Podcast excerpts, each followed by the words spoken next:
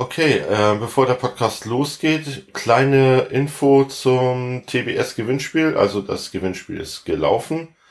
Und es gibt auch einen Gewinner, der Achim. Und alle, die nicht Achim heißen, äh, viel Glück beim nächsten Mal.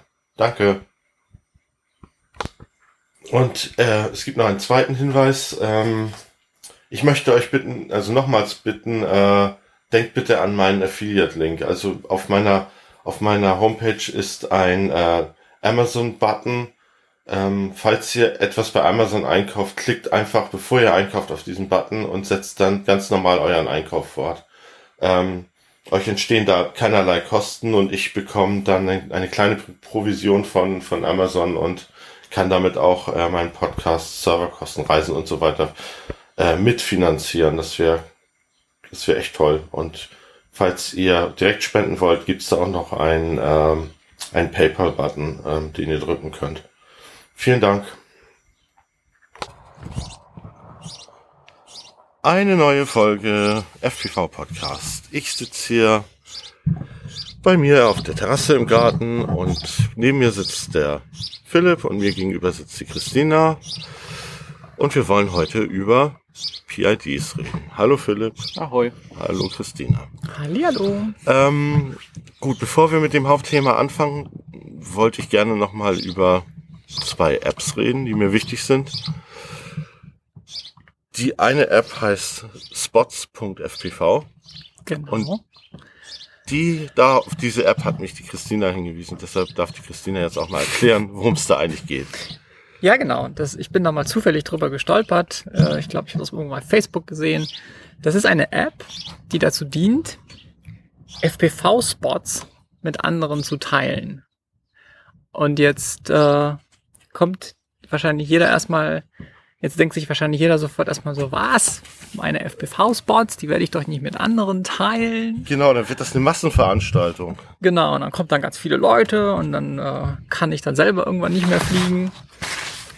Aber in Wirklichkeit ist es ja eigentlich so, dass man in den seltensten Fällen das Problem hat, dass man zu viele äh, FPV-Leute findet, sondern in der Regel ist es so, dass man kaum jemanden kennt oder kaum jemanden trifft und sich wünscht, man hätte mehr Gleichgesinnte in, äh, in seinem Freundeskreis. Genau, und dadurch, durch diese App erhöht man auch eigentlich die Chance, Leute zu treffen. Also eigentlich eine total coole Angelegenheit, weil man möchte ja eigentlich gern mit anderen fliegen. Und ähm, ja, ich finde es ich find's echt toll. Und ich, äh, ich fordere euch hiermit auf, diese App zu installieren und eure Spots äh, äh, da rein zu, rein zu, rein zu hämmern. Ja, die App, die hat so mehrere Funktionen. Ja, genau. Also man kann da, wenn man selber jetzt irgendwo einen Spot gefunden hat, bei dem man jetzt meint, das ist etwas, was, wo ich gerne nochmal hinkommen würde und vielleicht sogar eben mit anderen teilen möchte, dann äh, öffnet man die App, dann kann man auf einer Karte die äh, Position markieren und dann kann man auch ein paar Informationen hinterlegen, wie gibt's da irgendwie ähm, Bäume, sind da irgendwelche Naturgates, man kann auch hinterlegen, ob wieder die Akzeptanz ist, ob es irgendwelche Nachbarn gibt, die in der Nähe sind, die vielleicht äh, sich leicht ärgern lassen. Und man kann auch, das finde ich besonders interessant, auch sehen, wenn man an diesem Spot ist oder in der Nähe des Spots ist, kann man auch sehen, ob andere, die also auch diese App benutzen, da auch sind. Das heißt, man kann auch auf diesem Radarscreen dann auch erkennen, ob Leute in der Nähe sind, um, um sie damit so besser zu finden. Ja, genau. Und man muss ein Foto machen. Also wenn man da einen äh, Spot veröffentlicht, muss man auch zwangsläufig, also dort vor Ort ein Foto von dem Spot machen, was natürlich auch eine gute Sache ist. Hm. Ja, dann haben wir eigentlich das Wesentliche dazu gesagt. Also das Ding heißt, um es nochmal zu sagen, spots.fpv und installiert euch das Ding und macht eure Spots da rein. Da haben wir alle was davon.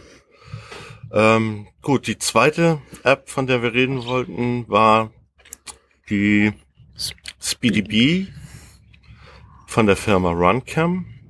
Und da kann uns der Philipp was drüber sagen. Ja, SpeedyB ist sozusagen unter Firma von RunCam.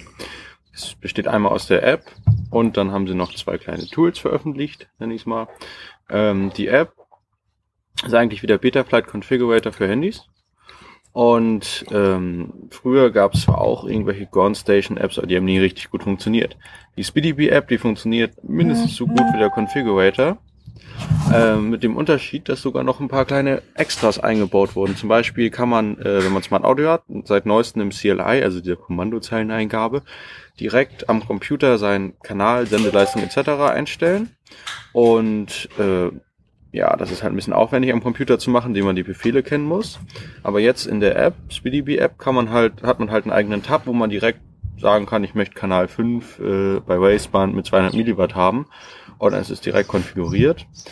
Man kann es entweder per USB, per OTG benutzen. Äh, die meisten Android-Handys unterstützen das. Wenn man, sagt mal, eins der wenigen hat, die es nicht unterstützen, beziehungsweise ein Apple-Handy, dann äh, kann man sich das Bluetooth-Dangle holen. Das ist sozusagen ein kleines Gerät mit Bluetooth äh, und Micro-USB dran.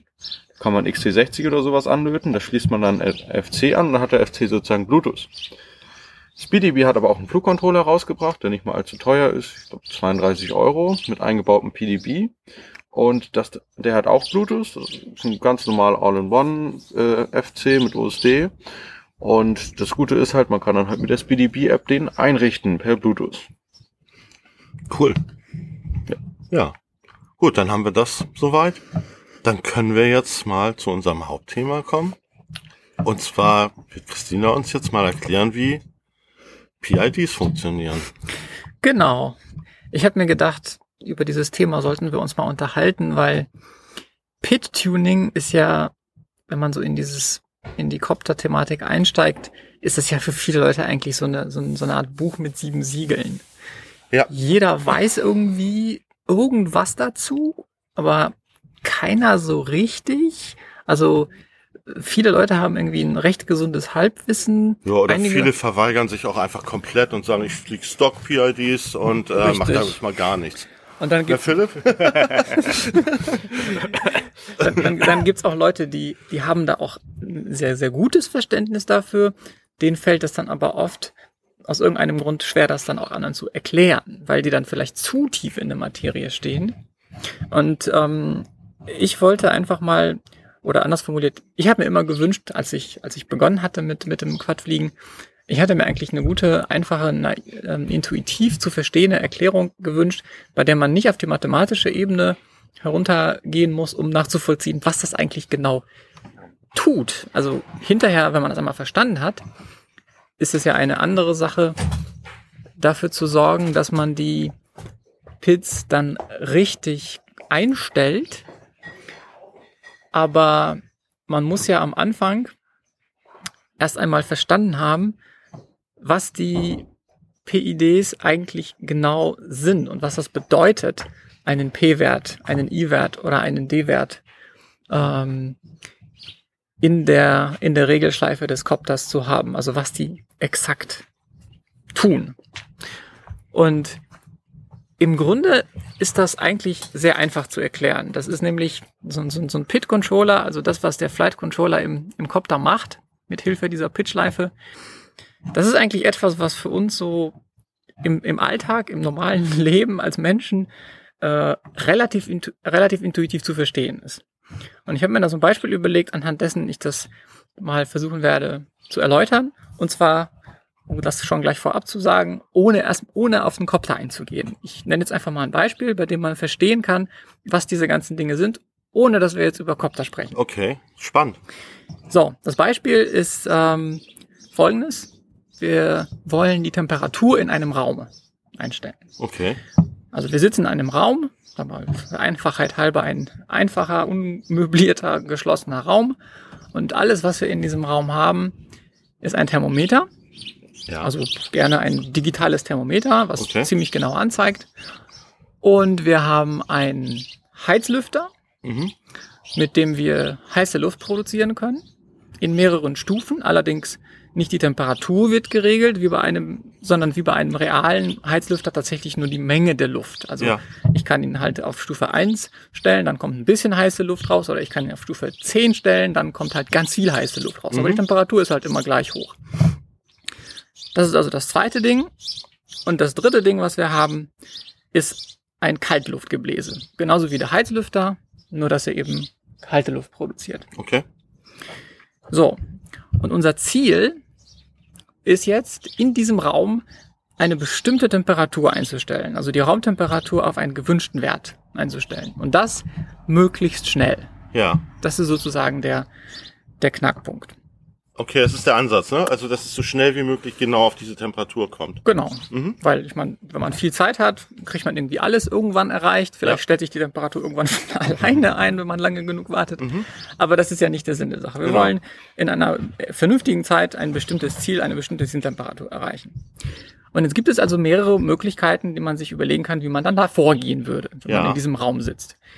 Die aller einfachste und die wirklich denkbar, ähm, ja, die denkbar einfachste Möglichkeit wäre, dass man sich auch nicht nur im entferntesten in irgendeiner Weise anstrengen will und deswegen einfach zu irgendwelchen zufällig gewählten Zeitpunkten auf das Thermometer guckt und dann je nachdem, ob es zu kalt oder zu warm ist, sprich ob die aktuelle Raumtemperatur über dem Wunschwert oder unter dem Wunschwert liegt, einfach die Heizung oder entsprechend die Kühlung willkürlich auf irgendeine Stufe einstellt. Ja.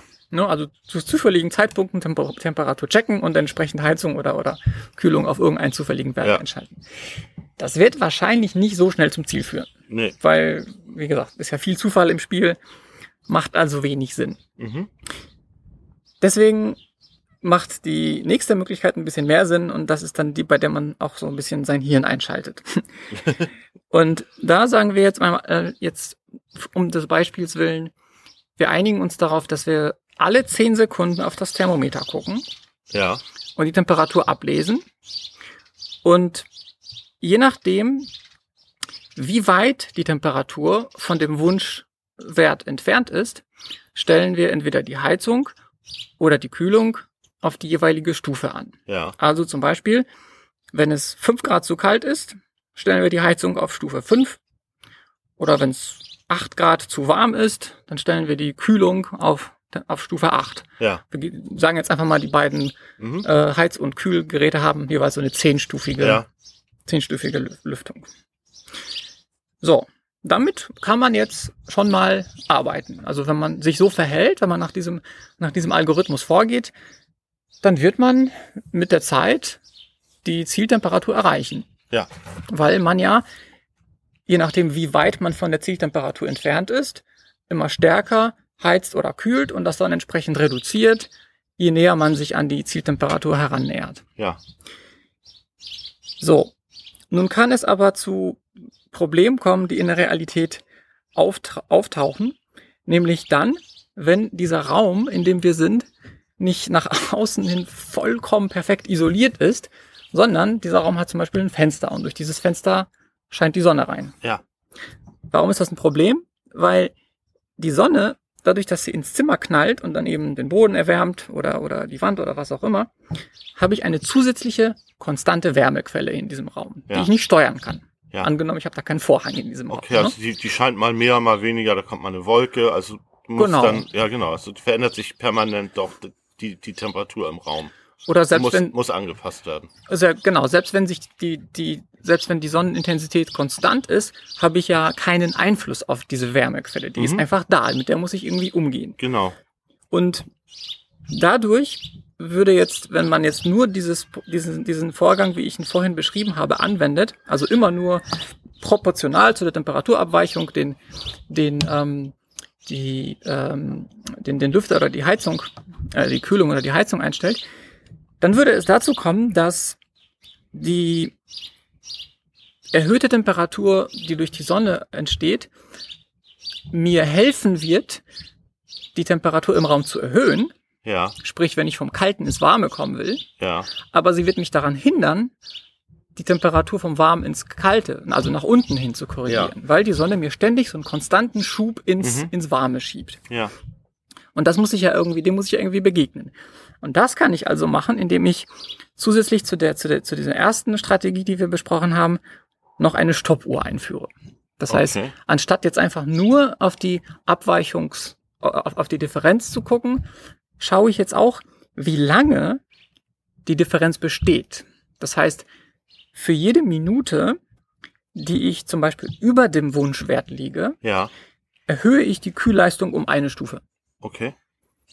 Um schneller ans Ziel zu kommen. um schneller ans Ziel zu kommen. ja, Denn verstehe. das würde ja bedeuten, wenn die Sonne reinscheint würde ich ja tendenziell länger fürs Kühlen brauchen. Ja. Und durch diesen Fakt, dass ich länger brauche und ich auf die Uhr gucke, wie lange ich schon am Kühlen bin, würde ich diese Kühlleistung entsprechend erhöhen und dadurch würde ich dann am Ende doch wieder recht schnell ans Ziel kommen. Ja.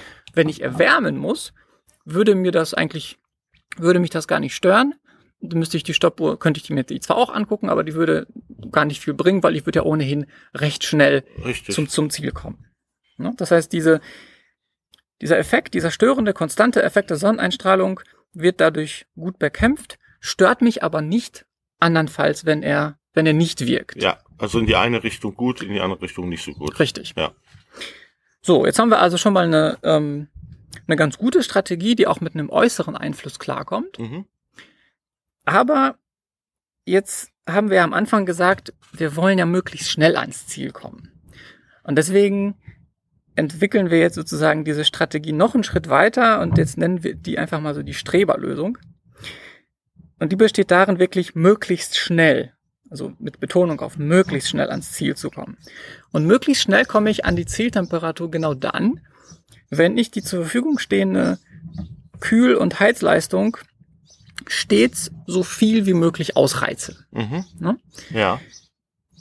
Dadurch komme ich natürlich viel schneller zu der Wunschtemperatur, vor allem dann, wenn ich, warum auch immer, die Wunschtemperatur sich äh, plötzlich ändert. Ja. Also das heißt, du gehst dann immer mit Stufe 10 dran. Also mit volle Pulle, bis du da bist, wo du hin willst. Genau. Ja. Also angenommen, ich bin in einem Raum, der vorher ähm, sehr kalt sein sollte, also minus 30 Grad. ne? Okay. Vorher war die Wunschtemperatur minus 30 Grad. Ja. Warum auch immer. Ich mag es halt sehr kalt Ja. in meinem Wohnzimmer und habe deswegen minus 30 Grad eingestellt.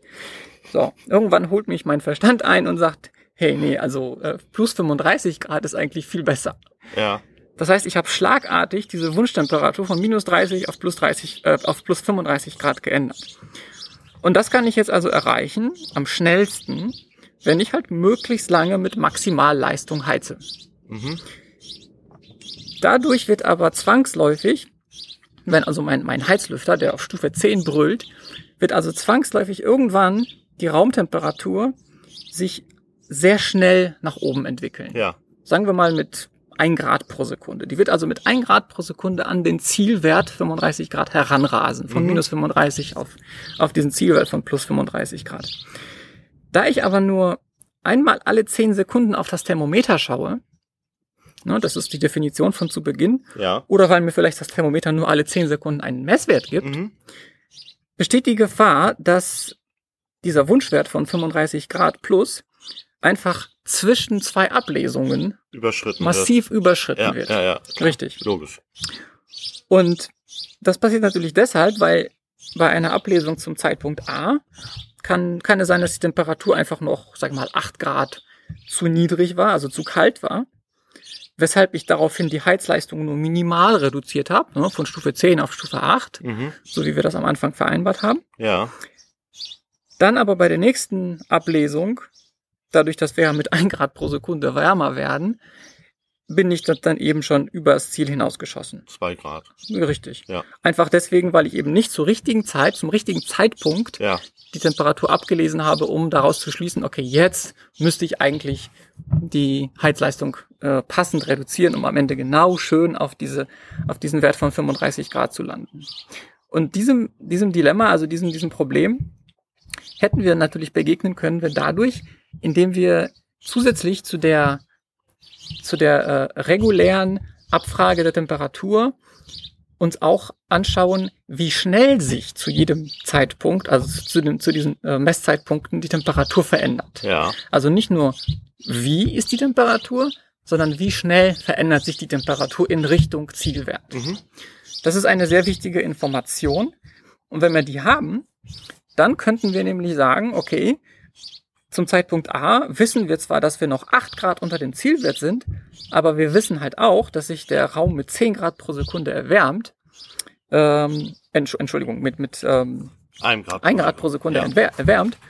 Und deswegen entscheiden wir uns schon zum Zeitpunkt A trotzdem, die Heizleistung etwas runterzuschrauben oder sogar schon mal die Kühlung hochzufahren, um damit eben diesem gegenzusteuern. richtig, Ja. um diesem Temperaturanstieg möglichst rasch entgegenzuwirken, äh, um ihn dann so abzubremsen, dass er am Ende genau da landet, wo er sein soll. Ja, Ohne Überschwinger, ohne Unterschwinger, ohne zusätzliche unnötige lange Wartezeit. genau. Auf eine Punktlandung sozusagen. Auf eine Punktlandung, Ja. genau. Punktlandung ist ein super schönes Stichwort dafür. Okay. Denn im Idealfall, wenn man alles also sozusagen da in diesem Raum sitzt ne, und man ist irgendwie jetzt schon jahrelang erfahren und hat das jetzt voll raus, dann hat man das ja alles richtig gut im Griff. Das heißt, bei jeder Temperaturänderung reagiert man genauso, wie man es wie man's braucht. Man erhöht die Temperatur rechtzeitig, man äh, steuert rechtzeitig gegen, um einen Mhm. Überschwingen zu, zu kompensieren etc. Ja. So, das war also dieses Beispiel, ähm, welches ich mal anführen wollte, weil in diesem Beispiel steckt eigentlich alles drin, was man zum Thema PIDs wissen muss. Ja. Das ist sehr, sehr anschaulich. Das freut mich zu hören. Ich hoffe, Ja. dass das die, die Hörer auch so sehen. Ähm, und jetzt ist natürlich die Frage, wie kann man dieses Beispiel auf, auf Quadcopter übertragen? Und das ist eigentlich ziemlich einfach. Also das, was vorher der Mensch war, der in dem Raum saß, das ist natürlich der Flight Controller. Ja. Ne? Da sitzt ja jetzt keiner mehr drin.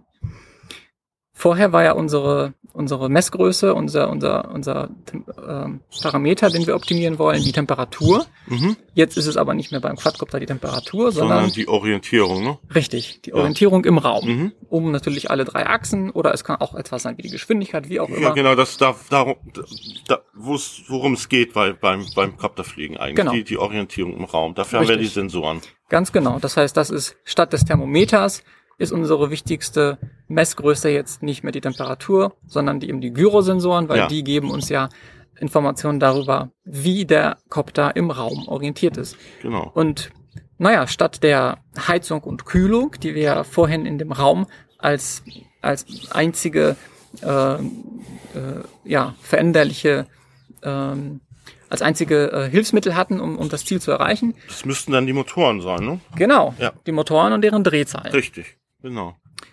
Und jetzt haben wir also aus diesem Beispiel Raum mit Temperatur uns auf den, auf den Qua- Quadcopter über, übertragen. Und Mhm. jetzt können wir uns auch diese Strategien, die wir gerade besprochen haben, ähm, genau anschauen und mal überlegen, was das für den Quadcopter bedeutet. Also zu Beginn haben wir ja gesagt, wenn wir dieses einfachste, diese einfachste Hirn-an-Strategie anwenden, Ja. das heißt, wir gucken einfach nur regelmäßig auf die Temperatur und, äh, und schauen, wie weit sind wir vom Zielwert entfernt. Wenn wir jetzt 5 Grad entfernt sind, stellen wir es auf 5, Mhm. Stufe 5. Wenn wir 10 Grad entfernt sind, stecken wir auf Stufe, auf Stufe 10. Das heißt, wir machen etwas, was proportional ist. Ja. Wir gucken uns die Abweichung an Mhm. und stellen proportional zur Größe dieser Abweichung diesen Korrekturwert ein. Genau.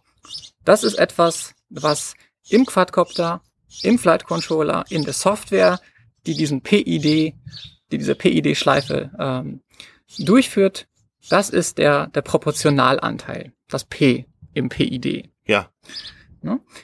Das macht also nichts anderes. Das guckt sich einfach nur an, wie ist die Orientierung im Raum, Und wo will ich hin? aktuell, wo will ich hin und je nachdem, wie weit die weg ist, mache ich die Motoren, die passenden Motoren, entweder drehe, lasse ich sie sehr langsam oder sehr schnell drehen. um Genau. eben, Das wäre das mit der Temperatur ho- hoch oder runter. Also Genau. einfach nur schneller oder langsamer. richtig. Mit dem entsprechend richtigen Motor natürlich. Mit den richtigen passenden Motoren, Ja, die auf genau. der passenden Seite sind. Genau. So, nun hat das aber auch ein paar äh, Konsequenzen in der Realität. Nämlich, wenn man diesen P-Wert zu niedrig setzt, wenn man ihn zu niedrig ansetzt, also wir haben uns ja vorhin willkürlich für, ne, für eine 1 zu 1 Beziehung entschieden, Ja. also 5 Grad zu kalt äh, heißt Stufe 5 bei der Heizung. Mhm. Das ist halt eine, eine sagen wir mal, eine P-Wert von 1. Beim Copter, wenn wir da also äh, einen entsprechenden Wert haben, der einfach zu niedrig ist, dann wird es, das ist glaube ich intuitiv klar, dann wird es einfach ewig dauern, bis man das Ziel erreicht. Ja. Weil, wenn man nur ein bisschen heizt, wenn es zu kalt ist, Genau, dann dauert es länger. Dann dauert es einfach einfach. sehr lange, Ja. genau. Wenn man den Wert zu hoch ansetzt, Dann ballert man übers immer. Ziel hinaus. Genau, da passiert nämlich genau Ja. das, was du gerade gesagt hast. Ja. Man, man, man macht ja nur eine, eine Messung alle, alle, also immer nur pro, Zeit, pro Die- Zeiteinheit Die einmal. Auflösung ist das Entscheidende. Ne? Genau, ja. genau. Und wenn man eben mit einem sehr hohen Proportionalitätswert arbeitet, das heißt, zu einem Anfangs, bei einer anfangs hohen Abweichung wird man eine starke Korrektur einstellen. Und weil man einfach nicht oft genug guckt, wird diese starke Korrektur einfach sich über diese Zeit, über diesen Zeitpunkt zwischen den beiden Messungen einfach fortführen und dann einfach über das Ziel hinausschießen. Genau. Okay. Und dann wird der Flight Controller dann diese Messung wiederholen und feststellen, oh, Jetzt bin ich ja nicht mehr drunter, sondern jetzt bin ich drüber. Genau. Das heißt, ich muss jetzt wieder in die andere Richtung gegensteuern. Äh, es kann jetzt dann in diesem Fall tatsächlich sogar passieren, dass man zufällig genau am anderen, in der gleichen Entfernung, nur am anderen Ende, also in der anderen Richtung gelandet Ja. ist.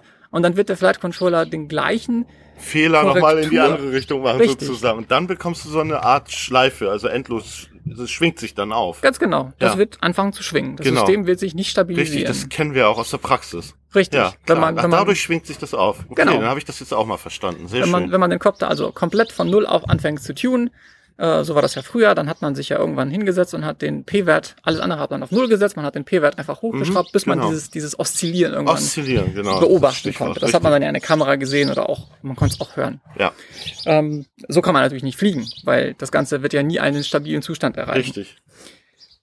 Und was man auch äh, sich durch ein bisschen Überlegen auch klar machen kann, die Größe dieses P-Wertes und auch die Größe, die zu, zu hoch oder zu klein ist. Ne, wir haben ja festgestellt, es gibt ja auch zu, es gibt sowas wie zu niedrige oder zu hohe P-Werte. Das hat sehr viel zu tun mit der Trägheit des Gesamtsystems, Copters. Mhm. Also wenn ich einen Copter habe, der sehr schwere, große Motoren hat, die an langen Armen sind, Ja, dann brauche ich sehr hohe Drehzahlen, um eine lange, also um, um eine schnelle Rotationsbewegung, zum Beispiel um die, um die Längsachse zu, zu Mhm. bekommen. Wohingegen ein kleiner 3 Zoll Kopter mit ganz kleinen 1106er Motoren viel weniger Masse hat, die er auch noch um viel kürzere Strecken bewegen muss. mhm. Weshalb also die gleichen P-Werte, die bei einem großen Kopter zu Oszillationen ähm, führen könnten, bei einem kleinen Kopter viel, viel schlimmer sein können. ja, Oder anders formuliert, gute Werte bei einem, bei einem großen Kopter Mhm. können bei einem kleinen Kopter zu Oszillationen führen. Richtig, Einfach weil klar. die Trägheit eine andere Mhm. ist. So, nun haben wir also das P in der, in der, in dem PID-Controller identifiziert. Ne? Also das ist sozusagen die Proportionalitätsbeziehung. genau. Dann haben wir ja bei dem Beispiel ähm, Raum, Temperatur, die Stoppuhr irgendwann ins, ins Spiel gebracht. Ja, Und die Stoppuhr, die Tatsache, dass wir einfach die Zeit mit ins Spiel gebracht haben, das ist das, was im PID-Controller das I ausmacht. Aha, das okay. I steht für Integral und wenn man in der Schule aufgepasst hat, dann kann man sich erinnern, dass äh, Integral, integrieren so etwas wie aufsummieren heißt. Und ähm, das haben wir ja auch gemacht. Wir haben uns ja sozusagen über die Zeit angeschaut, wie lange die Temperatur abweicht und darauf reagiert haben wir, indem wir die, die, ähm, die Korrekturwerte angepasst haben. Also wir haben über die Zeit aufsummiert, den Fehler aufsummiert Genau. und uns angeschaut, wann müssen wir das entsprechend anpassen. ja, richtig. Und genau das Gleiche kann natürlich der Quadcopter auch machen. Der kann sich ja auch anschauen, wie lange habe ich denn jetzt das Ziel noch nicht erreicht und Mhm. dementsprechend dann die Motoren dann doch ein bisschen schneller oder doch ein bisschen langsamer drehen zu lassen. Und auch hier ähm, kann es natürlich wieder einen zu niedrigen Wert geben. Was bedeutet das, wenn der Wert zu niedrig ist für i? Naja, ich meine, das Ding macht ja im Wesentlichen nicht viel. Das guckt sich ja nur an, wie viel Zeit vergangen ist, seitdem der Fehler äh, aufgetreten ist. Und wenn der Wert i zu niedrig ist, dann wird da eigentlich gar nichts passieren. Der Ja. hat einfach keine Wirkung, wenn, Ja. wenn der Wert zu niedrig ist. Richtig. Das heißt, ein konstanter äußerer Einfluss, wie beispielsweise ein Quad, also vorher war ja unser konstanter äußerer Einfluss war ja die Sonne, ne, die Aha, von außen aha. reingeschienen hat. Ja, Und bei einem Quad kann ein konstanter äußerer Einfluss zum Beispiel sein, dass, wenn die Batterie zu weit hinten sitzt. ja. Oder Wind. Nur gleichmäßiger Oder Wind. Wind, von der Seite. genau. Mhm. Bei dem Beispiel Batterie wäre es ja so, wenn die zu weit hinten sitzt, also nicht im Schwerpunkt des, des der, nicht in der Mitte des Kopters der Schwerpunkt sitzt, dann wird äh, die, eine konstante Kraft den Quad nach hinten kippen. Ja, richtig. Und dadurch wird das Annähern an einen Zielwert, der zum Beispiel die Hori- Horizontalfluglage ist, Ja, wird aus der einen Richtung um die Pitchachse schneller gehen und aus der anderen Richtung aber langsamer sein. Ja, Weil richtig. in der einen Richtung hilft ja sozusagen dieser, dieser versetzte Genau. Schwerpunkt, in der anderen eben ja. nicht. Das ist, wäre warm mit der Sonne und das andere wäre Genau. dann eben kalt, wo es nicht hilft. Richtig. Genau. Gut. So, den Das I-Wert kann man. Beispiel funktioniert auf jeden Fall. Sehr gut. Das funktioniert auch, genau. Ja. Da haben wir jetzt also verstanden, was der, was der I-Wert für eine Bedeutung hat, wenn er, wenn er zu niedrig ist und wenn er äh, zu hoch ist. Gut, da ist das nicht ganz so dramatisch, weil Mhm. der I-Wert, dadurch, dass er ja immer über die Zeit erstmal einen, einen Wert aufsummiert, ja, nie besonders schnell reagiert. Das heißt, selbst wenn er etwas zu hoch ist, dann wird sich das System jetzt nicht irgendwie dramatisch aufschaukeln, aber es kann trotzdem dazu führen, dass das System einfach nicht stabil ist, weil Ja. dieses I dann natürlich auch zu Über, Überschwingen übers führen Ziel kann. hinausschießt sozusagen. Genau. Ja. Aber da muss schon extrem stark sein, eben weil die Konstante, Mhm. der, äh, weil, weil der Faktor Zeit einfach ins Spiel kommt. ja. So. Also wir haben jetzt vom Pit das P und das I jetzt äh, hoffentlich erklärt. Ja. Und der letzte Parameter ist ja das D. Das ist ja auch das, was, finde ich, zumindest wenn ich mit anderen spreche, eigentlich das, was am, am den meisten Leuten eigentlich nicht klar ist, was das D macht. Mhm. Da wird ja auch viel dann solche Sachen gesagt, wie das kann in die Zukunft gucken und so lauter esoterische Dinge. Und Ja. eigentlich ist es aber ganz, äh, auch wieder ganz einfach zu verstehen, wenn man sich jetzt eben an das Beispiel mit dem, mit dem Raum nochmal zurück. Wofür steht das D? Das D steht für Differential. Okay. Und ähm, naja, da steckt ja das Wort Differenz drin. Richtig. Ne? Also da geht's ja um, um, um, ab, um eine Abweichung. Äh, genauer formuliert sogar geht es, wenn man jetzt nochmal auf die, auf die Schulmathematik zurück, zurückdenkt, ist es äh, das Differential, das ist also die Ableitung der, der aktuellen Temperatur. Und das, gut, das ist jetzt auch schon mehr Mathematik, als ich eigentlich erwähnen wollte. Okay. Aber da geht's eben um die Geschwindigkeit, mit der sich äh, der Wert, mit der sich der, der, der Messwert und der Zielwert annähern. Und für eine Geschwindigkeit muss ich ja Differenzen messen. Ich muss ja wissen, zwischen Punkt A und Punkt B vergeht die Zeit so und so viel und dann weiß ich, wie die Geschwindigkeit ist. So, also das so viel zum Thema Differenz. Zurück zum, ähm, zum, zum D-Wert im PIT. Auch hier machen wir wieder die gleiche, die gleiche Überlegung. Was heißt, wenn, was passiert, wenn der D-Wert zu niedrig ist? Wenn er zu niedrig ist, dann hat der, wie der I-Wert auch, eigentlich keine Wirkung. Also ich kann ihn ja auf Null setzen. Mhm. Und das heißt, der wird sich einfach nicht anschauen, wie schnell die, sich der Wert dem Zielwert annähern. Das heißt, wir sind wieder beim reinen, äh, bei der reinen Lösung, wo wir nur alle 10 Sekunden aufs Mm, Thermometer mm, mm, gucken. mm. Also ich habe Okay. einfach nicht äh, die Information zur Verfügung, dass ich schaue, wie schnell sich der Wert verändert. Wenn dieser D-Wert gerade richtig ist, Mhm. also falls wir aus irgendeinem Grund diesen D-Wert gerade richtig eingestellt haben, dann und nur dann und genau dann wird der D-Wert im gerade richtigen Moment das Überschwingen, welcher der P-Wert möglicherweise verursacht, Ja. weil er einfach zu steil Ja. angefangen hat, ausdämpfen. Mhm. Der wird dieses Überschwingen ausdämpfen, weil er im genau richtigen Moment die notwendige Gegenkorrektur in einem bestimmten Maß einleitet. Also Eselsbrücke, D steht für Dämpfung. Kann man sich so merken. Ja, kann genau. man sich so merken. Richtig. Ne, also in dem Beispiel mit dem Raum war das ja, dass man, dass der D-Wert, beziehungsweise dass, dass, dass die Streberlösung dafür gesorgt hat, dass man im richtigen Moment die Kühlung noch dazu geschaltet hat. Genau. Wir wollten ja eigentlich wärmer werden. Wir wollten ja von minus 35, äh, von minus 30 nach plus 35 Grad. Ja, Aber wir wollten diese plus 30 Grad möglichst mit einer Punktlandung erreichen. genau. Und zwar mit einem sehr steil ansteigenden Temperaturwert. Und deswegen haben wir im genau richtigen Moment einfach nochmal die Kühlung eingeschaltet, sodass das dann sich richtig schön ausgeglichen hat und am Ende waren wir genau auf 30 Grad. Ja. Und genau das macht der D-Wert beim Copter natürlich auch. Wenn der Copter sich sehr schnell von einer Fluglage in eine andere Fluglage drehen soll, der hat ja eine Trägheit, Ja. der hat ja eine Masse, die sich dann bewegt. Ja. Und diese Masse muss ja zum Halt gebracht werden. Und zwar Genau. im genau richtigen Zeitpunkt. Und da reicht es eben nicht, wenn der P-Wert einfach nur sagt, okay, an dieser Stelle Motoren, bitte geht mal mit der, mit der Drehzahl auf Null, damit wir jetzt uns aufhören zu drehen, weil der wird sich dann ja weiter drehen. Der hat ja, der hat Genau. ja, der hat ja eine, äh, Ja. eine heißt, inhärente der, Drehung. der der- D-Wert sorgt dann dafür, dass die Motoren äh, sozusagen dagegen steuern. Richtig, Wieder. dann wird nämlich dann die verkehrte Richtung induziert Ja. für einen ganz kurzen Zeitpunkt, also für einen ganz kurzen Zeitraum, so dass der Kopter dann genau im richtigen Moment stehen bleibt. Okay. Nun kann der Wert aber eben auch zu hoch sein. Und jetzt wird's richtig spannend, weil das ist nämlich das, was den meisten Leuten Probleme bereitet oder Schwierigkeiten beim Tuning bereitet. Ja. Wenn dieser D-Wert zu hoch ist, dann führt er so ein bisschen zu einer panischen Überreaktion des Systems. Aha.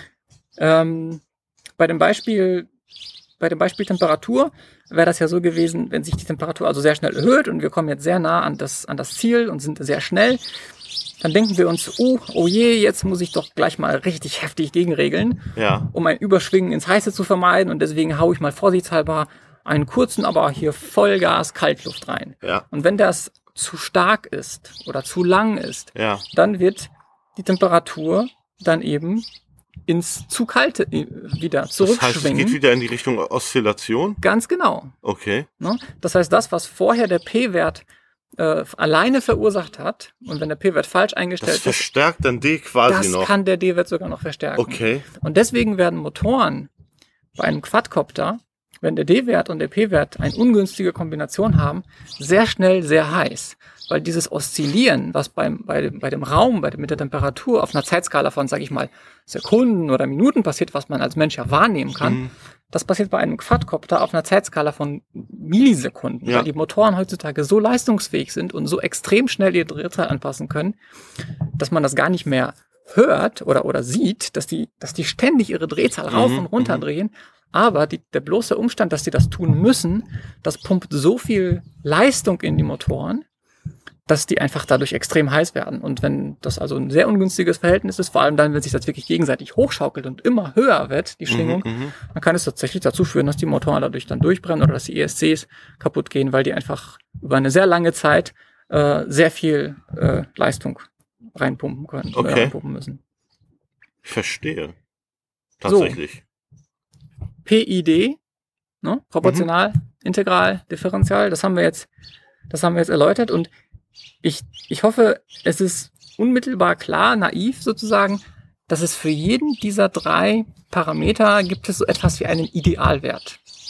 Wir haben ja verstanden, dass es bestimmtes Verhalten gibt, was passiert, wenn die Werte zu hoch sind und es gibt bestimmte Verhalten, wenn die, wenn die Werte zu niedrig sind und das sind auch beides jeweils negative Verhalten. Das heißt, dazwischen muss es einen Wert geben, der optimal ist. Ja. Und bei der Pit, beim Pit-Tuning geht es um genau darum. Es geht darum, diese Optimalwerte zu finden. Die kann man nicht berechnen, Mhm. weil man dafür den Quad simulieren müsste, was Mhm. einfach mit, mit, der möglich mit den Möglichkeiten eines normalen Menschen einfach nicht, nicht möglich ist. Und zwar auf allen Dimensionen, die das Ding hat. Ja. Und mit allen Parametern, mit Mhm. allen technischen Details. Sondern die muss man einfach finden. Und die kann man nur finden, wenn man systematisch an diese, an diese Parameter her herangeht und einfach weiß, das muss man sich eben auch vergegenwärtigen, dass diese Werte immer eine, ähm, dass die immer an, von dem Gerät selbst abhängen. Bei dem Beispiel Raumtemperatur ist es ja so, wir haben jetzt das mit, den, mit der Ablesefrequenz vom Thermometer alles optimiert. Wir haben die Stoppuhr. Wir wissen, ähm, dass wenn die Sonne reinscheint, dass wir das gut unter Kontrolle haben. Wir haben mit der zusätzlich noch mit der Messung der Geschwindigkeit der Temperaturveränderung auch noch das Überschwingen korrigiert. Und jetzt stellt uns aber jemand einen anderen Heizlüfter rein, also tauscht den Heizlüfter aus Mhm. und tauscht das Kühlgerät aus. Wir haben jetzt einfach nur einen anderen Heizlüfter und ein anderes Kühlgerät aus mit einer anderen Leistung. Ja. Oder der Raum ist größer. Ja. Oder die Sonne scheint nicht mehr. Okay. Das heißt, die Parameter, mit der das System Raum Mhm. reagieren muss, die haben sich leicht verändert. Mhm. Und deswegen müssen auch die Parameter, mit der wir die Temperaturregelung machen, auch anpassen. Ja. Du, ich habe hab mal gehört, dass es Leute gibt, die sich zwei identische Quads bauen, die nicht mit den gleichen PIDs funktionieren, weil einfach nur Winzigkeiten anders sind und sich das so krass auswirkt, dass man bei zwei identischen Koptern trotzdem äh, zwei verschiedene äh, PID-Settings hat. Ganz genau. Insbesondere dann, wenn man mit seinen Werten nicht in dem wirklichen Sweet Spot ist, sondern so, so ein bisschen daneben, wo man so knapp an der Grenze ist, wo sich das System anfängt aufzuschaukeln, Ja. so dass man mit dem einen Quad gerade noch ein zufriedenstelliges Verhalten hat. Mhm. Und dann kommt aber ein anderer Quad, bei dem der ESC vielleicht ein bisschen heftiger reagiert oder ein bisschen weniger Leistung hat. Ja. Und schon kann es sein, dass dann, äh, dann das, dass die Reaktion dann ins, ins wirklich in das Oszillieren Mhm. hin, hinausschlägt. Deswegen ist es wirklich nicht sehr sinnvoll, äh, Pits zu kopieren von, Ja. von anderen Leuten oder auch von anderen Quads. Man kann das natürlich machen, um einen guten Startpunkt Genau. zu haben, Mhm. Schon mal so ein Richtwert. damit man nicht komplett bei Null anfangen muss. Ja. Aber man muss sich immer wieder vergegenwärtigen, dieser Parametersatz, dieser PID-Parametersatz ist einfach eine Eigenschaft des Gesamtsystems Quad. Wenn ich die Motoren ändere in meinem Quad, wenn ich die Propeller ändere in dem Quad, dann ändere ich damit ja die Art und Weise, wie, wie das System reagieren wird auf diese Eingaben und dadurch wird es zwangsläufig zu einer Verschiebung der Pits, der Pits kommen. Ja. So. Und es gibt noch ein paar andere Dinge, die man jetzt auch noch übertragen kann auf die Realität im Quad von unserem Raum. Zum Beispiel die Häufigkeit des Ablesens. Ne? Wir haben ja am Anfang ähm, gesagt 10 Sekunden pro, also alle jetzt, 10, sind, jetzt sind wir beim Pit Loop, ne? Richtig, Ja. genau.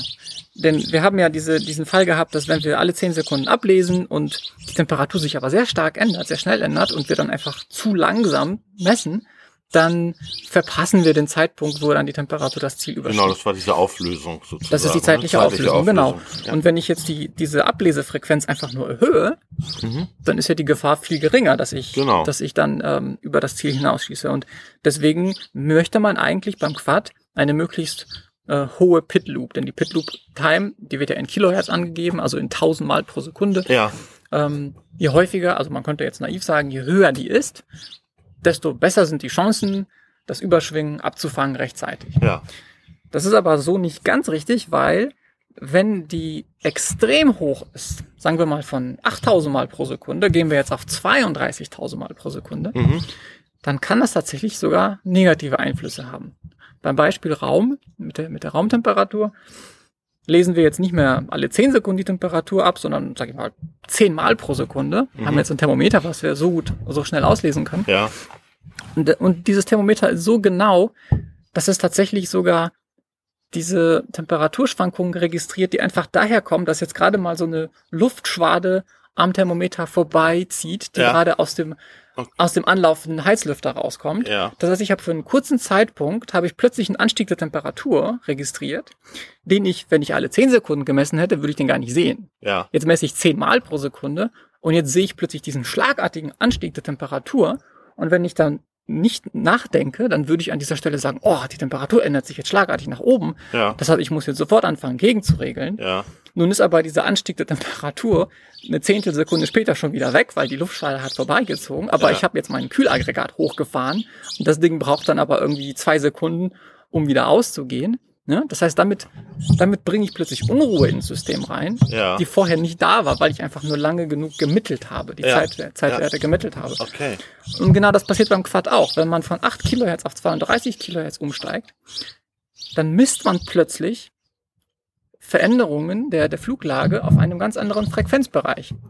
Und vorher konnte ich ja keine Änderung der Fluglage messen, die kürzer waren als ein Achttausendstel Sekunde. ja, Aber die Motoren drehen sich ja mit mehreren tausend Umdrehungen pro, äh, pro, pro Minute und die induzieren Vibrationen in dem Frame, die durchaus in dem Bereich von mehreren tausend Hertz liegen können. Das heißt, ich habe plötzlich einen sehr starken Rauschuntergrund in meinem Messwert des, äh, des der Gyro, Gyrokreisel. Und wenn ich diese Werte nicht in irgendeiner Form heraushole aus meinen Messungen, dann wird wieder mein D-Wert anfangen darauf zu reagieren, ja, weil dann fängt das System an zu schwingen mit irgendwie 10.000 Mal pro Sekunde und der D-Wert sieht, oh, oh, oh, das ist ja eine sehr schnelle Schwingung, da muss ich ja jetzt gegenregeln und schon wieder fangen die Motoren an zu glühen, weil der dann 10.000 Mal pro Sekunde die Drehzahl verändert. also muss man das irgendwie filtern. Ganz genau. Das ist das, was der, was der, was der Quad auch machen muss, unbedingt machen muss. Deswegen darf man auf keinen Fall alle Filter ausschalten, die der Quad hat. Das ist der einfachste und sicherste Weg, den Quad zu vernichten. Ja, Ja, ähm, und jetzt gibt's bei den Quads natürlich verschiedene Filterstufen. Äh, Die arbeiten ja auf unterschiedlichen ja, Zeitkonstanten. Äh, es gibt Filter, die man äh, äh, es gibt auch verschiedene Filterarten. Es gibt Filter, bei denen man da sagt, okay, von dieser Frequenz bis, bis zu dieser Frequenz ignorierst du bitte alles. Oder es gibt Filter, die bei denen man sagen kann, ab diesem, ab dieser Frequenz nach oben ignorierst du alles. Und eine gute Kombination aus Filtern, die sorgt eben dafür, dass der Quad gut fliegt, weil ihr eben am Ende, und das ist das Ziel der, der, der Filtereinstellung, soll ja der Quad nur auf die Bewegung reagieren, die aus der Bewegung des gesamten Quads stammen und Ja. nicht auf die Bewegung äh, reagieren, die innerhalb des Quads entstehen, also Vibrationen. Äh, ich meine, so, ein- so, so ein Flight Controller ist ja heutzutage ja auch durchaus schon mal soft gemountet, das heißt, er ist ja auch beweglich im Frame. Ja. Wenn der Frame anfängt zu schwingen, dann kann es dazu kommen, dass der Flight Controller dann diese Schwingung übernimmt, wenn die stark genug ist, die aber Mhm. dann zeitversetzt ist, weil sie muss ja immer erst durch die Dämpfung durch, das bringt Genau. eine Latenz rein. ja, Und diese Latenz führt wiederum dazu, dass sich das, das D Ja. dann ins Spiel holt und so weiter. Ne? Also man muss, man muss am Ende dafür sorgen, dass alles, was, all die Frequenzen, die nicht relevant sind für die, für die Fluglage, dass die ignoriert werden. Und trotzdem möchte man aber schnell genug messen, um die, Mess um, um die Änderungen der Fluglage, die wirklich relevant sind und die heutzutage ja extrem schnell sein können. Ja. Es gibt ja Leute, die haben ja ihre Rates so eingestellt, dass sie mit 1300 Grad pro Sekunde Mhm. drehen und dann schlagartig anhalten, wenn sie so einen Hardflip machen. Ja. Die müssen natürlich trotzdem Zeit mit einer ausreichend hohen Zeitauflösung auch gemessen werden, diese, Ja. diese Bewegung, damit der Flight Controller rechtzeitig das Ende der Bewegung einleiten kann. Genau. Also hohe Pit Loop, Einrasten. das Einrasten bekommt Ja. man dann, genau, wenn die, wenn die äh, Filter gut gesetzt sind und wenn die Pits optimal eingestellt sind. Ja. Und Filter gut gesetzt heißt nicht, möglichst viele Filter zu haben, die möglichst, ne, möglichst viele Frequenzen nacheinander irgendwie ausfiltern, weil, und das muss man sich halt auch vergegenwärtigen, jeder Filter kostet Zeit. Ja. Der Flight Controller, der, das ist ja ein Rechner, der, der, auf dem läuft ein Programm und jeder Filter ist eine mathematische Operation, die wird, die muss durchgeführt werden. Genau, kostet Rechenzeit. Das kostet Rechenzeit. Und das kostet zwar nicht viel Rechenzeit, aber wenn der Flight Controller irgendwie 32.000 Mal pro Sekunde diese, diese Operation durchführt, dann summiert sich das auf und Schon. am Ende macht sich das bemerkbar. Klar. Und deswegen sollte es das Ziel sein, den Filterparametersatz möglichst auf das Allernotwendigste runter zu reduzieren. Gerade so viel, dass der Flight Controller halt möglichst sauber fliegt. Mhm. Und das ist eigentlich alles, was man zum Thema PID wissen muss. Ja. Wenn man das verstanden hat, dann kann man die Par- Parameter viel besser optimieren. Ja. Mein, mein alter Mathelehrer hat immer gesagt, man kann nur das erklären, was man auch verstanden hat. Und ich stelle fest, du hast es äh, sehr gut verstanden. Also vielen Dank äh, für deine Ausführung. Dankeschön. Also ich habe es endlich mal wirklich, ich habe das Gefühl, ich habe es wirklich verstanden. Ähm, wie sieht's bei dir aus, Philipp? Ich habe es jetzt auch sehr gut verstanden. Das ist ein anschauliches Beispiel. Ja. Was ich noch kurz reinwerfen wollte, es wurde ja von 8 Kilohertz und 32 Kilohertz geredet. Was viele nicht wissen, es gibt ja diesen Schalter, mit dem man 32 Kilohertz aktivieren muss. Das ist natürlich die Frage, warum gibt es da einen Schalter? Intern in dem Gyrosensor ist, sind auch schon digitale Filter drin, die das schon mal filtern, bevor es überhaupt beim Flugcontroller ankommt. Und bis 8 Kilohertz funktionieren diese Filter und bei, bei 16 und 32, also mit dem Schalter, deaktiviert man den Filter, der schon vor allen anderen Filtern kommt. Und dieser Filter ist recht wichtig. Das heißt, allein schon davon, dass dieser Fehl, ähm, Filter fehlt, kann ab über 8 Kilohertz äh, kann es da zu Problemen führen. Also man muss bedenken, über 8 Kilohertz, da fehlt einem ein Filter, den man, Ja. den man in Betaflight dann irgendwie wieder anpassen muss. Das heißt nicht, wenn ich jetzt gute Pits gefunden habe und meine Filter eingestellt habe und dann plötzlich von 8 auf 16 oder 32 Kilohertz gehen will, dann kann es sehr schief gehen, wollte ich nochmal erwähnen, dass das nochmal ein Riesenunterschied zwischen 8 und 16 bzw. 32 ist. Ja. Ja. Und Okay. überhaupt, und überhaupt ist 32 Kilohertz, das ist nicht irgendwie die eierlegende Wollmilchsau. Also Mhm. viele Leute, insbesondere als hier so Betaflight 3, wann, wurde das eingeführt? Das 32 Kilohertz Filter 3.3 oder Das wird 3.2? halt recht früh aber es ging am Anfang einfach nicht. Also Ja, viel, lange, viele Controller konnten das auch nicht, das stimmt. Ja. Aber als das dann endlich möglich war, dann haben ja viele Leute darauf um, sind dann, dann umgestiegen und dann, dann, ja, keine Ahnung, waren die einen natürlich entsetzt, weil der Helikopter hinterher scheiße flog, weil sie ja dann Ja, ja. entsprechend die Filter nicht angepasst haben oder andere haben dann irgendwie ein besseres Flugverhalten äh, gesehen. Aber der Filter, äh, die Tatsache, dass man 32 Kilohertz messen kann, alleine bewirkt eigentlich gar nichts. Man kann auch mit einem 4 Kilohertz Pit Loop einen Copter sehr gut ein, eintunen. Da Ja. kann man KISS in den Raum werfen. Der Richtig. normale KISS FC, der hat ja einen normalen F3-Prozessor und ich glaube, der läuft mit 1 Kilohertz Pit Gibt Loop. es hier noch? Ja. So. V1 gibt's, also kann man auch kaufen. Ich glaube, der Hm, gibt's V2 irgendwo hat noch. jetzt Ich glaube, in der. Mülltonne hatte ich den letzten geschlafen. Oh, jetzt hör auf. Nein, nee. Ähm, man muss natürlich, wenn der sehr gut getuned ist, kann KISS extrem smooth fliegen. Also Ja. dafür, dass man bedenkt, dass es ein Kilohertz ist, das zeigt wieder, es kommt eigentlich nur auf gute Filter und PIDs an und das sieht man sehr gut an KISS. Ja. Dann hatten wir noch diesen, diesen, ähm, diesen einen Wert, ähm, nicht, nicht PIDs, sondern gab es noch so, ein, so, ein, so eine Dämpfung. Wie, wie? TPA? T TPA. Ja, TPA, genau. Ja. Was macht der eigentlich? Der TPA-Wert, ähm, ich habe jetzt vergessen, wofür das TPA genau steht, aber ich glaube, das ist irgendwie Throttle Power Attenuation oder irgendwie Ja, sowas. Oder gut. Throttle Pit Attenuation heißt das, glaube ich, sogar. Denn das ist nämlich genau das, was es tut. Der TPA-Wert sagt dem Flight Controller, dass er ab einem bestimmten Throttle, also ab einem bestimmten Gaswert, anfangen soll, die Pit-Werte nach und nach ein bisschen zurückzufahren. Warum? wenn ich die Drehzahl hochdrehe, ich mache jetzt irgendwie einen halb, ne, so, so einen Vollgas-Punch oder ich fliege jetzt einfach mal mit Vollgas geradeaus, die Motoren drehen schneller. Das heißt, die Propeller ver verursachen mehr Verwirbelung. Ein schlecht ausbalancierter Propeller wird eher dann auch noch anfangen zu schwingen. Ich bekomme Propwash.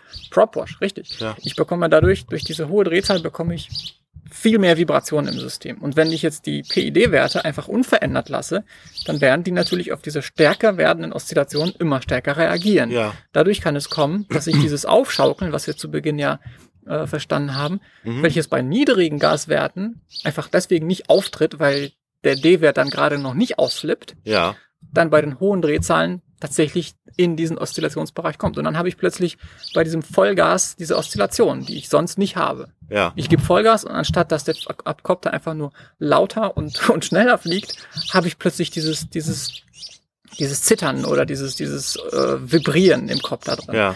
Und de, dem, zu ent, de, dem zu begegnen, dafür ist eben der TPA-Wert. Der, Okay. hat einen, der ist auf einem Standardwert bei, bei, bei Betaflight, glaube ich, irgendwie bei 1500 gesetzt oder irgendwie sowas. Also ungefähr auf Halbgas. 150.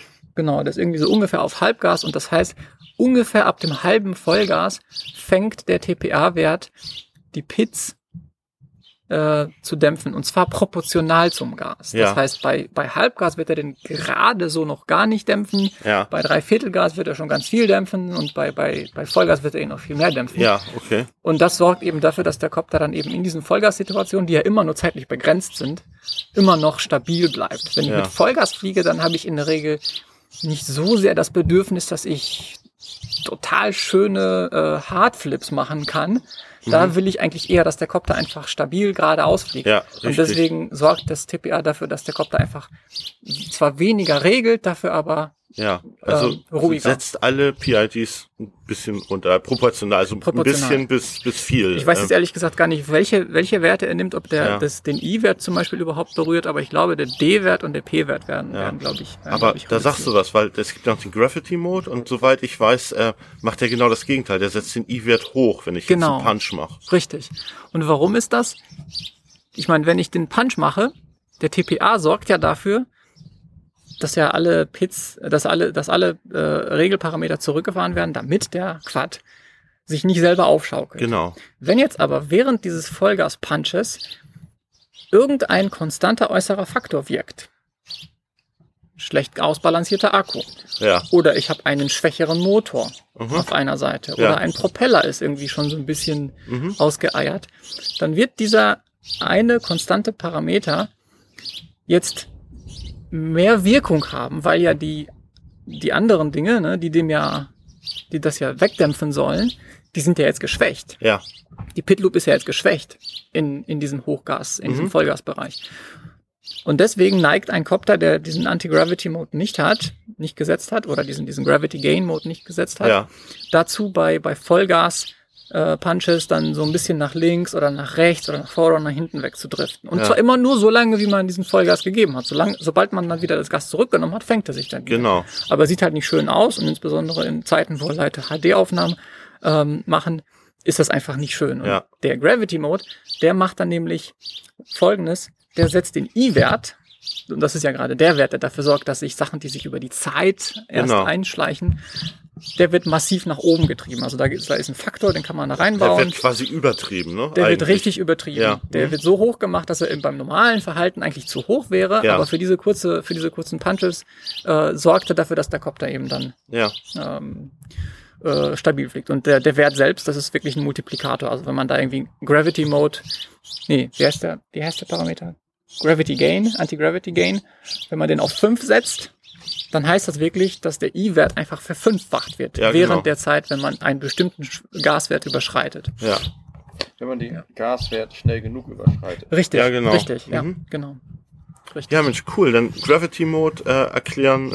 Das ist ja auch so ein Ding, was viele falsch verstehen oder gar nicht es einfach ignorieren, aber es ist auch Der schon. Name ist halt so unpassend. ja, der ist echt unpassend, ja. Ja. Das klingt halt wie Air Mode eigentlich. Also so dieses, Ja, man- da, da, damit verwechseln das auch viele. Ähm, oder beziehungsweise es gibt auch Leute, die das mit einem 3D-Mode verwechseln. Also denken, die Auch. können dann plötzlich äh, in die andere Richtung. klingt halt auch so. Ja, Von eben, genau, Klingt, ja. als wenn man schön diven kann und Ja, richtig, Brücke- genau. Ja, richtig. Ja gut, aber das haben wir jetzt hiermit auch erklärt. Und damit sind wir im Prinzip auch schon wieder am Ende von dem Podcast. Noch eine Kleinigkeit wäre, jetzt wissen wir, wie man was Pits sind, äh, aber wie stellt man sie denn nun am besten ein? Da gibt es ja ein paar Möglichkeiten. Ich kann ganz schnell aufzählen noch. Ja, Ich, ich kann einen Laptop mitnehmen, ja, kann die SpeedyBee-App mitnehmen, ja, ich kann es im OSD einstellen ja, oder man kann es ja auch auf Schalter legen, indem man die LunaScript. Expert Settings, LunaScript. LunaScript geht auch. Also da äh, hat man sehr viel Freiheiten und äh, damit wollte ich eigentlich nur erwähnen, dass man jetzt nicht nach zu Hause das einstellen muss, auf dem, äh, dann beim Fliegen so, das muss ich zu Hause nochmal ändern und dann am nächsten Tag testen. Also man kann es sehr gut, äh, sage ich mal, schnell ändern. Ja, und Ja. als allerletzte, als wirklich allerletzte Ergänzung vielleicht noch, ich meine, wenn man jetzt verstanden hat, was die PID-Werte genau tun, kann man sich jetzt auch überlegen, okay, wie gehe ich jetzt tatsächlich heran, um diese Werte zu optimieren? Ich kann die ja einfach zufällig irgendwie verändern. Ja. Oder ich kann mir auch Gedanken machen, was muss ich genau machen, um herauszufinden, was der perfekte P-Wert ist, was der perfekte I-Wert ist, was der perfekte D-Wert ist.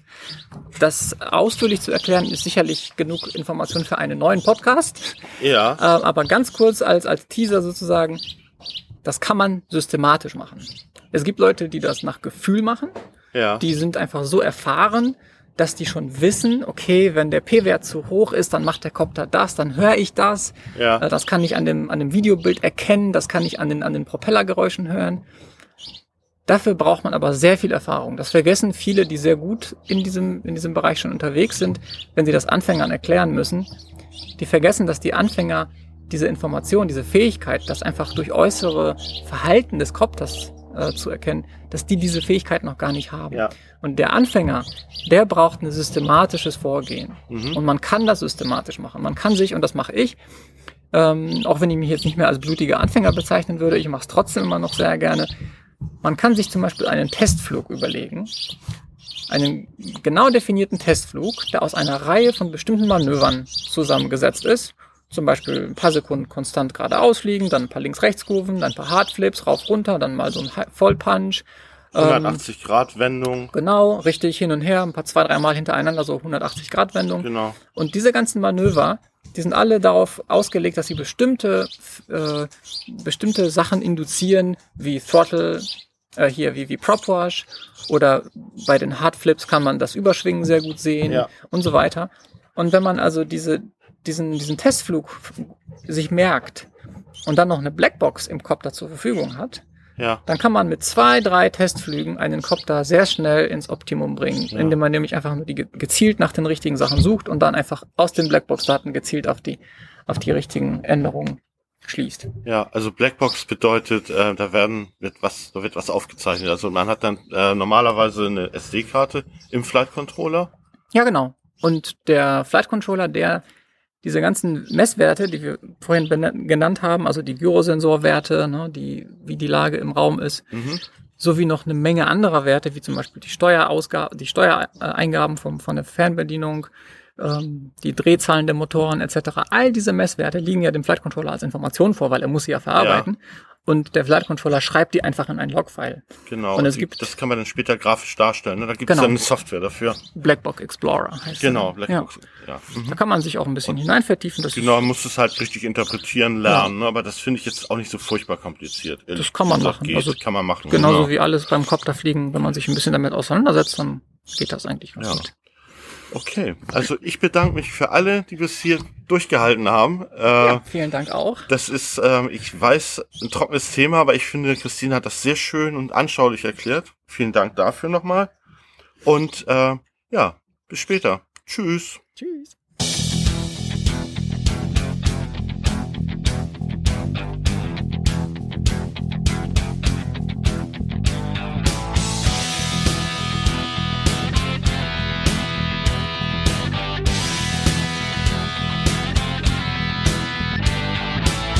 Cloud, dust, fog, haze and sun Fly fast day and night Bright light up and away That's FPV for me all looks great above them all in open skies.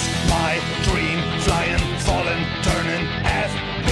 Deep in the night when it falls, when it crashes and it's flying and it's lying in the fields to be found. It's getting hard to return to